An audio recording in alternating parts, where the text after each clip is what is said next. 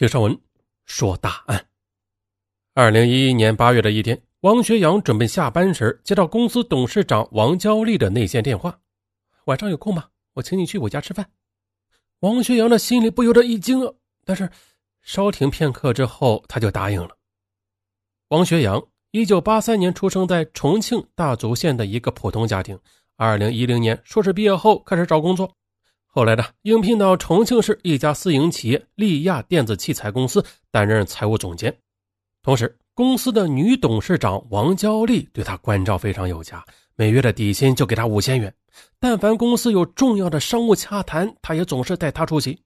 一次的，王学阳陪王娇丽应酬完毕，在酒店电梯里呢，多喝了两杯的王娇丽突然身子一软啊，依偎进他的怀里，还顺势的在他脸颊上亲了一下。呃，董事长。这一下，王学阳就读懂了董事长王娇丽的暗示了。时年三十八岁的王娇丽是重庆市人，两年前和丈夫离了婚，现在和十三岁的儿子生活在一起。啊，咱们再回到开始，这次王娇丽约他去家里吃饭，那十有八九是要向他摊牌。而从内心来讲啊，大他整整十岁的王娇丽确实是有点超出他的接受范围了。但工于心计的他，又很快的算了一笔账：自己虽然是硕士，但家里靠不上啊，想要凭一己之力出人头地，那是难上加难。再者说呀，王娇丽她家产那是上千万的，如果不答应王娇丽，他就得辞职重找工作。可是他不干呀！啊，一旦重新找工作，那他的工资很可能只有三千元左右了，要奋斗到现在的五千底薪，那至少还需要三年。那这样一算账。这不就意味着经济损失七万余元吗？啊，外加上浪费三年的时间，是吧？不划算的。嗯，退一万步来讲啊，如果娶个普通女孩要约会，是吧？还得送聘礼，还得买车买房，那经济成本就更大了。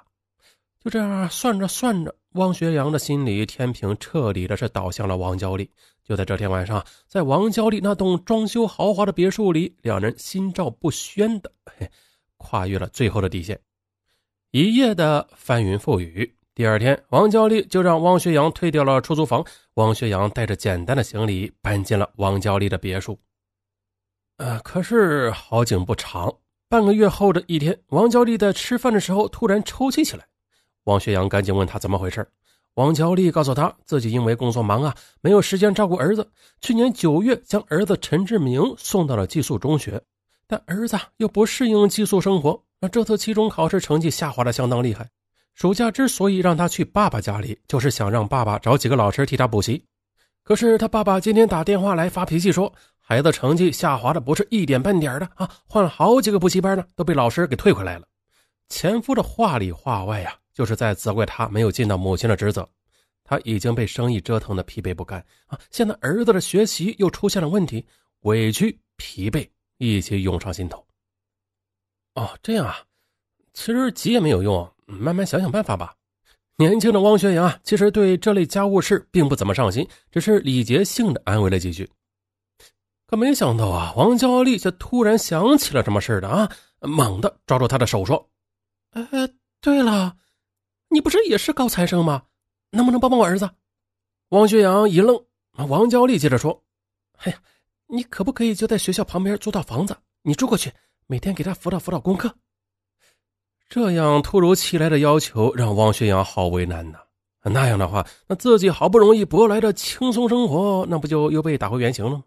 被安排到出租屋里陪孩子，那算什么呀？也许是看出了汪学阳的心思啊。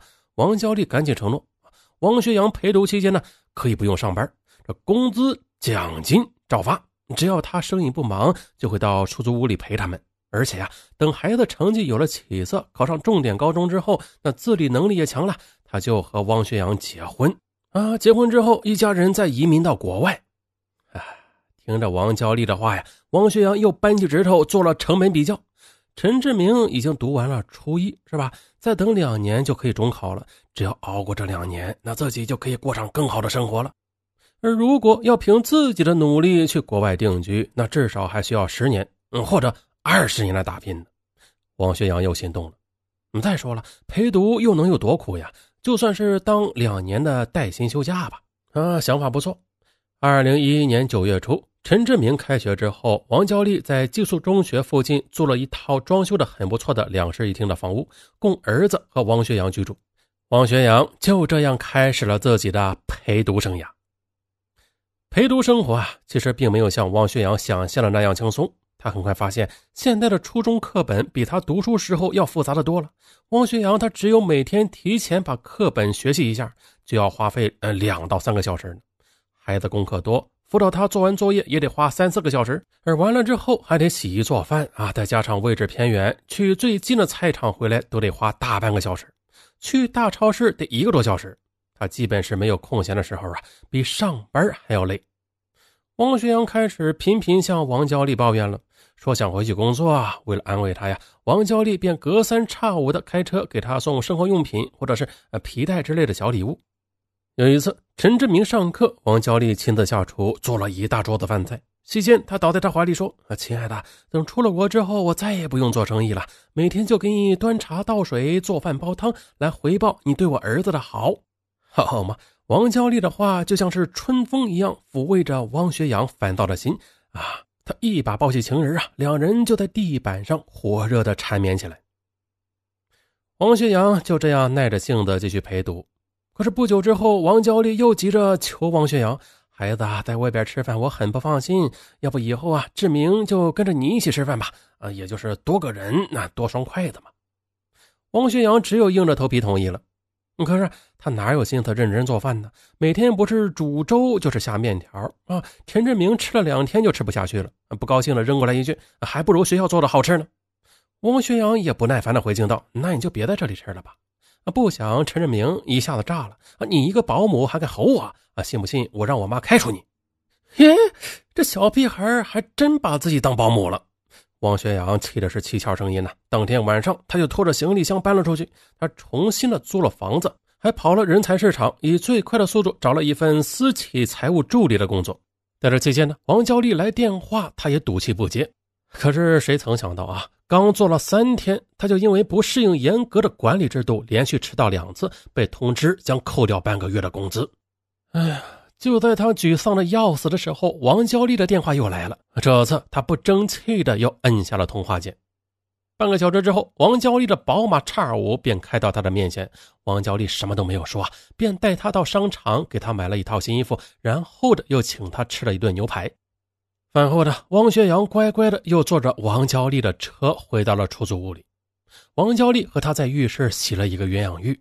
事后，王学阳舒舒服服地躺在柔软的大床上，觉得自己离家出走甚是可笑啊！那经济学的成本论不是说的很清楚吗？我已经付出了这么多时间和精力，如果这时候退出的话，那以前的付出不就是归零了吗？我干嘛做这傻事儿？于是，王学阳调整好心态，继续做起了培训老师。之后，王娇丽说：“正是因为孩子不懂事她才不放心把孩子交给别人来管呢。那如果你也不管，那到时候我们一家人靠什么移民呀？”其实呢，王娇丽之所以求汪学阳陪读，那是因为孩子的成绩确实有起色。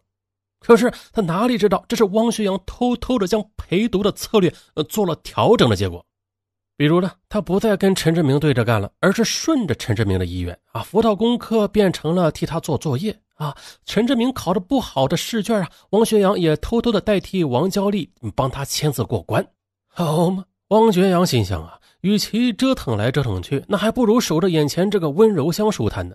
不就是叛逆期的小孩子嘛，都是小菜一碟啊。不明缘由的王娇丽见儿子不再耍性子，心里是乐开了花啊，一有空就带着他们两个人去购物游玩。